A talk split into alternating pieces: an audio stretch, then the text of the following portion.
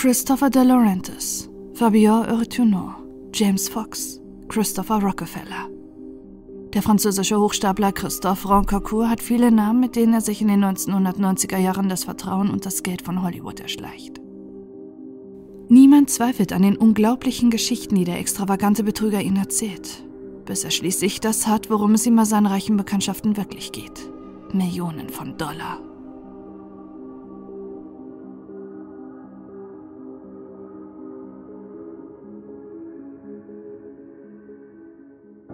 Im Jahr 1967 wird Christoph als ältester Sohn in ein zerrüttetes Elternhaus geboren. Seine Mutter Annik ist gerade einmal 17, als er zur Welt kommt. Seine Eltern sind überfordert mit ihrem eigenen Leben und der Erziehung ihres Kindes.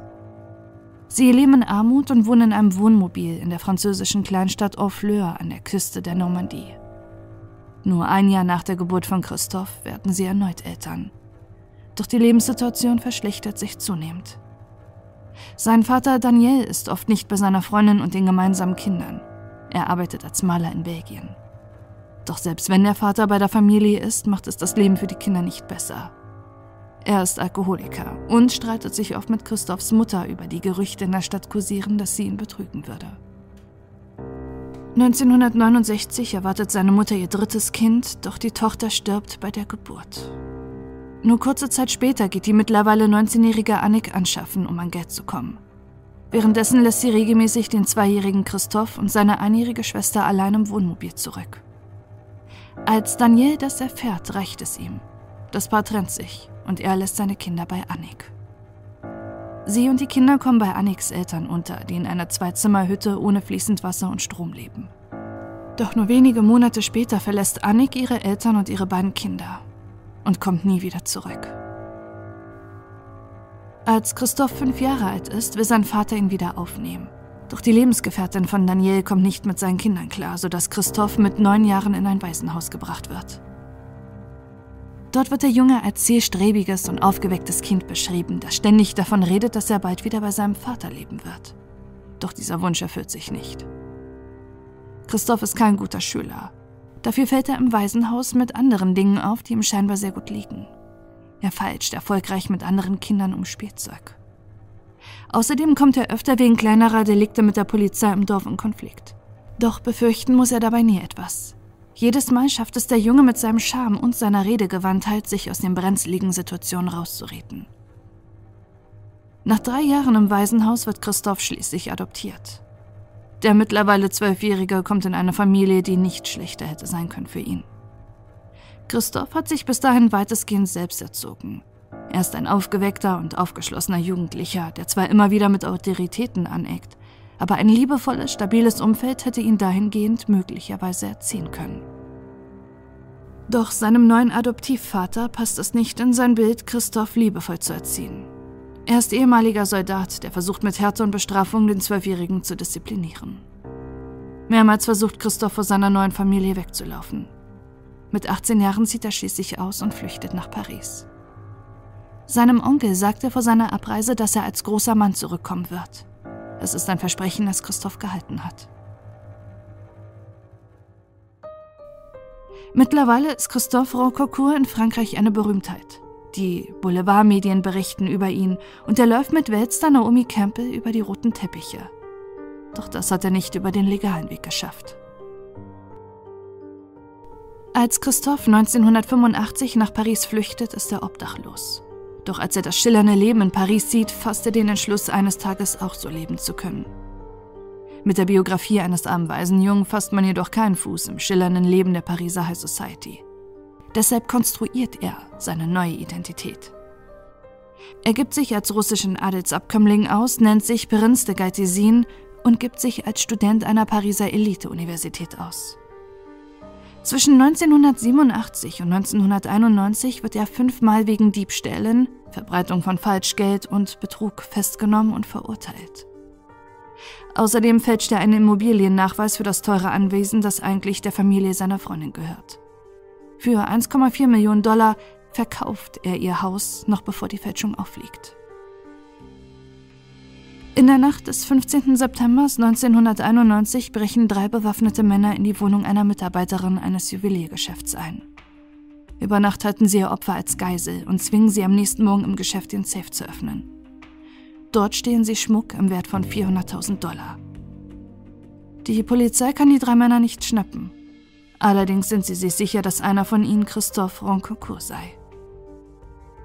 Auch sein Verhalten nach dem Überfall macht ihn verdächtig, denn nur kurze Zeit später flüchtet er in die USA.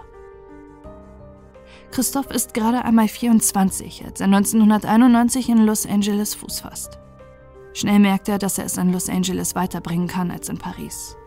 Er sieht gut aus und mit seinem französischen Akzent wirkt er auf viele Amerikaner exotisch. Das ist viel wert in einer Welt, in der mehr Schein als Sein zählt. Christoph sagt selbst über sich, dass er mit Hilfe der Bibel in seinem Motelzimmer Englisch gelernt hätte. Ob das stimmt, kann niemand bestätigen. Anfangs sucht er vor allem den Kontakt zu Menschen, die ebenfalls ursprünglich aus Frankreich kommen. Sobald er hört, dass jemand Französisch spricht, verwickelt Christoph die Menschen in ein Gespräch. In einem Café lernt er so den Weinhändler Charles Glenn kennen. Ihm erzählte er sei Boxer und amtierender Europameister. Doch jedem erzählte er in den folgenden Jahren eine andere Geschichte, wer er angeblich sei. Mal ist der Filmproduzent, Risikokapitalgeber, der uneheliche Sohn der italienischen Schauspiellegende Sophia Loren oder anderweitig mit Prominenten verwandt. Er sucht diese Promis allerdings nicht wahllos aus. Er liest ihre Biografien und wählt nur Menschen aus, die irgendwo eine nicht dokumentierte Lücke in ihrem Leben haben. Dieser nutzt er dann für sich, um sich zum Beispiel als unehelicher Sohn auszugeben. Außerdem weiß er alles über die Stars, wodurch seine Lügen glaubhaft erscheinen. Christoph scheint einen Spürsinn zu haben, immer genau die richtigen Leute anzusprechen so ist es auch bei Charles Glenn. Durch seinen Weinhandel kennt er viele Stars. Die beiden verstehen sich gut und als Christoph Charles fragt, ob er ihn in sein Hotel fahren kann, willigt er ein.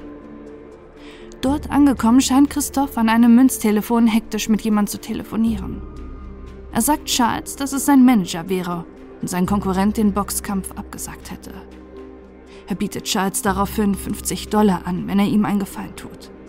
Er soll all seinen einflussreichen Bekanntschaften von Christoph erzählen, denn nur so könne er sich als Boxer einen Namen in den USA machen, wenn der Kampf nicht stattfindet. Charles Glenn willigt ein. In den nächsten Monaten werden die beiden Freunde. Charles hat Mitleid mit Christoph und lässt ihn sogar einige Monate bei ihm wohnen. Er zeigt dem angeblichen Boxprofi die angesagten Restaurants und Clubs in der Stadt und stellt ihm zahlreiche berühmte Persönlichkeiten vor. Charles ärgert sich heute über sich selbst, dass er auf den Hochstapler reingefallen ist. In einem Interview sagt er dazu, er war nichts. Ich habe ihn erzogen, ihm ganz Hollywood vorgestellt. Heute behauptet er, ich hätte ihn verraten. Er war es, der mein Vertrauen missbraucht hat. Er ist der König der Lügen. Ehre kennt er nicht. Er hätte seine Eltern verkauft, um seine Ziele zu erreichen. Sobald ein Fotograf in der Nähe war, warf Christoph mit Geld um sich, damit jeder es sehen konnte aber wenn niemand dabei war, gab er nicht mal einen Dollar fürs Parken aus. Er ist kein Robin Hood. Einer von Charles Freunden ist Pierre Ling, der 1991 seine Villa in Bel Air verkaufen möchte. Christoph gibt sich interessiert und gibt an, es kaufen zu wollen. Mit der gestohlenen Kreditkarte eines anderen Freundes von Charles kauft er Pierre eine Europareise. Währenddessen zieht er in das Haus von Pierre Leng und residiert über Monate in dem teuren Haus und schmeißt zahlreiche Partys, bei denen er den Gästen versichert, dass es seine Villa wäre. Immer wieder sagt er zu Pierre, dass sich das Geld des Hauskaufs verzögert. Erst mehrere Monate später kommt dieser schließlich nach Los Angeles zurück. Doch von Christoph und seinem Geld fehlt jede Spur. Im Juni 1992 lernt Christoph in einer Bar die Mitarbeiterin Gree Park kennen. Ihr stellt er sich als Christopher De Laurentiis vor. Er sei der Neffe des Filmproduzenten Dino De Laurentiis. Schon früh merkt sie, dass ihren Freund etwas zu belasten scheint. Er weint oft grundlos und gesteht ihr manchmal, dass er schlimme Dinge in der Vergangenheit getan hätte. Darunter sei sogar einen Überfall. Doch Gree glaubt ihrem neuen Freund nicht. Er lädt sie zu teuren Urlauben und Restaurantbesuchen ein. Das Geld dafür leiht er sich bei seinen reichen Bekanntschaften und zahlt es nicht zurück. Hals über Kopf heiraten die beiden nur ein halbes Jahr nach ihrem ersten Treffen in Las Vegas. Doch nach der Hochzeit kommen Gree erste Zweifel und der Verdacht, dass ihr Ehemann nicht der ist, für den er sich ausgibt. Immer wieder melden sich Gläubiger, die Geld von Christoph fordern. Außerdem findet sie es merkwürdig, dass sie immer noch nicht seine Familie kennengelernt hat und diese auch kein einziges Mal bei ihrem Ehemann anruft. Gree, die zu diesem Zeitpunkt schwanger von Christophe ist, vermutet Schlimmes. Ist der Mann vielleicht in illegale Machenschaften verwickelt? Vielleicht sogar Drogendealer? Sie stellt ihn zur Rede und er gesteht ihr unter Tränen, dass er Teil der italienischen Mafia wäre, worauf sie ihn nur kurz nach der Hochzeit verlässt. Gree informiert das FBI, durch das sie erst den echten Namen ihres Ex-Mannes erfährt und dass dieser in Europa wegen Raub und Geiselnahme gesucht wird. Er wird deshalb zu 18 Monaten Haft verurteilt. Gree ist fassungslos über die milde Strafe, da ihr das FBI versichert hat, dass er lange Zeit im Gefängnis verbringen werden würde. Sie fürchtet, dass er nach seiner Entlassung mit seinem Betrug weitermachen wird. Und sie behält recht. Lange bleibt Christoph nach der Scheidung von Green nicht allein. Überall, wo er auftaucht, hat er schöne Frauen im Arm. 1996 heiratet er schließlich das Playmate Pia Reese, mit der er einen Sohn bekommt. Ihr stellt er sich als Sohn des Modeschöpfers Oscar de la Renta vor. Zeitgleich zu seiner Ehe lebt er ein halbes Jahr mit dem Playmate Rhonda Rydell zusammen, die nichts davon weiß, dass er verheiratet ist. Ihr hat er gesagt, dass er Sohn einer französischen Gräfin sei. 1997 lernt er den Schauspieler Mickey Rourke kennen. Zusammen lebt Christoph mit ihm in Saus und Braus. Ihm erzählte er, sei Filmproduzent. Kurze Zeit später zieht der Betrüger sogar bei Mickey Rourke ein, in dessen Haus sie ausschweifende Partys veranstalten. Ein gemeinsamer Freund der beiden ist der Schauspieler Jean-Claude Van Damme. Diesen kann er überzeugen, 40.000 Dollar in sein angeblich neues Filmprojekt zu investieren. Als rauskommt, dass Christoph ein Hochstapler ist, bestreitet Jean-Claude Van Damme allerdings, dass er ihm Geld gezahlt hätte. Doch Christoph Roccacourt betrügt nicht nur die reichen Stars in Hollywood. Einen erfolglosen Schauspieler verspricht er, seine Ersparnisse zu vervielfachen. Er gibt Christoph sein gesamtes Geld von 10.000 Dollar und leiht sich nochmal 10.000 Dollar von seinen Eltern. Er zahlt ihm alles in Bar aus und hört nie wieder was von Christoph. Als er den Betrüger anzeigt, kann die Polizei nichts machen, da es keinen Vertrag oder einen Überweisungsnachweis gibt, dass er ihm das Geld gezahlt hatte. Lange Zeit kommt Christoph mit seinen Tricks durch, bis er sich Opfer aussucht, die sich nicht von seinen erfundenen Geschichten beeindrucken lassen. Er versucht Drogenhändler zu betrügen, die sich an ihm rächen wollen. Christoph stellt deshalb sogar einen Bodyguard an. Trotzdem wird er eines Abends von ihnen in seinem Auto am Santa Monica Boulevard verfolgt. Aus Angst gibt er sechs Schüsse in Richtung der Drogenhändler ab, bevor er flüchtet und bei der Polizei Anzeige erstattet. Er hat Todesangst, flüchtet aus Los Angeles und taucht zwei Jahre unter. Im Jahr 2000 tritt er dann in New York wieder in Erscheinung, mit einer neuen Masche und neuem Namen. Er nennt sich Christopher Rockefeller und gibt sich als Teil der reichen Familie aus. Innerhalb kürzester Zeit hat er zahlreiche neue Opfer gefunden. 175.000 Dollar erschleicht er sich von einem Geschäftsmann. Für 40.000 Dollar kauft er Luxusgüter, die er nie bezahlt. Er häuft 20.000 Dollar Mietschulden an und 100.000 Dollar bekommt er von einer privaten Investorin für ein angebliches Filmprojekt. Außerdem betrügt er eine reiche Frau, die in Christoph verliebt ist. Sie gibt ihm 90.000 Dollar in Bar sowie Uhren und Schmuck im Wert von einer Viertelmillion Dollar. Im Jahr 2000 will er ein Haus kaufen und in die noblen Hamptons ziehen. Für den perfekten Auftritt von Christopher Rockefeller reist er extra mit einem Privatheli an. Jeder in den Hamptons will mit Christoph befreundet sein. So findet er wieder zahlreiche Opfer, denen er verspricht, durch geschicktes Anlegen ihr Geld zu vervielfachen. Jeder glaubt ihm. Schließlich ist er ein Rockefeller. Nur einer kauft ihm die Geschichte nicht ab. Der Maler Chenes Seran Pagan. Er lädt Christoph sogar zu einem Abendessen bei sich ein, um den Hochstapler zu enttarnen. Während des Essens fällt Christoph durch schlechtes Benehmen auf, er verstrickt sich in Widersprüche, kennt sich nicht mit edlen Weinsorten aus und angeblich würde er jeden persönlich kennen, sogar den Präsidenten Clinton. Für Chenes Seran Pagan ist sofort klar, dass Christoph ein Hochstapler ist. Aber ihm ist nicht bewusst, was für ein abgebrühter Betrüger dort gerade vor ihm sitzt. Er ist vielmehr darüber amüsiert über die erfundenen Geschichten, dass er sich nicht wirklich vorstellen kann, dass wirklich Leute auf den falschen Rockefeller reinfallen würden. Doch Christophs neue Identität bringt ihn schließlich zum Fall.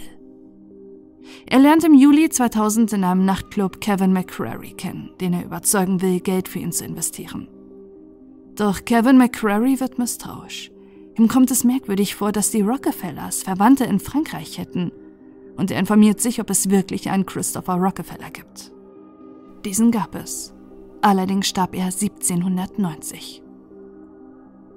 Zeitgleich zeigen immer mehr Menschen den angeblichen Rockefeller wegen Betrugs bei der Polizei an, sodass Christophe Roncourt schließlich am 2. August 2000 verhaftet wird. In seinen Sachen finden sie zahlreiche Pässe, unter anderem auf den Namen Fabien Urtournant, Christopher Lononcourt, James Fox, Christophe Lloyd, Christopher De Laurentiis und Christopher Race.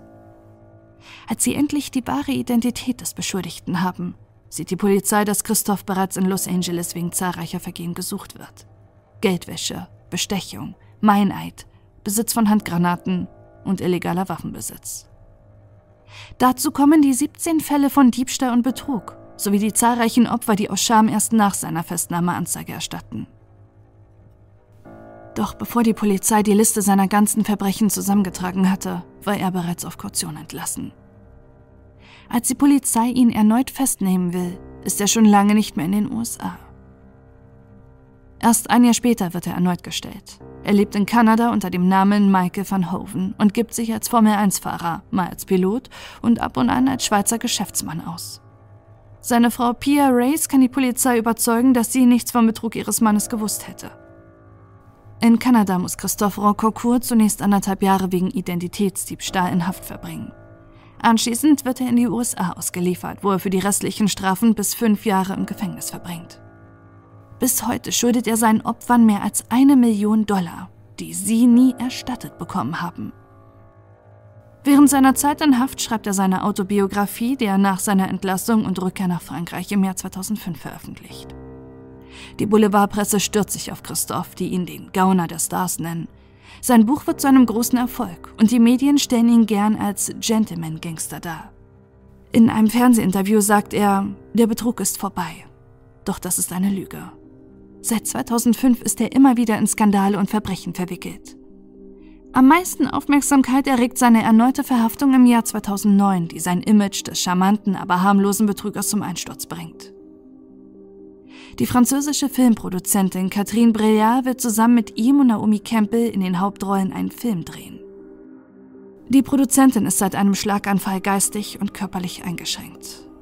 Im Juli 2009 zeigt sie Christophe Roncourt an, weil er ihre psychische und physische Schwäche ausgenutzt hat, um mehr als 650.000 Euro von ihr zu erpressen.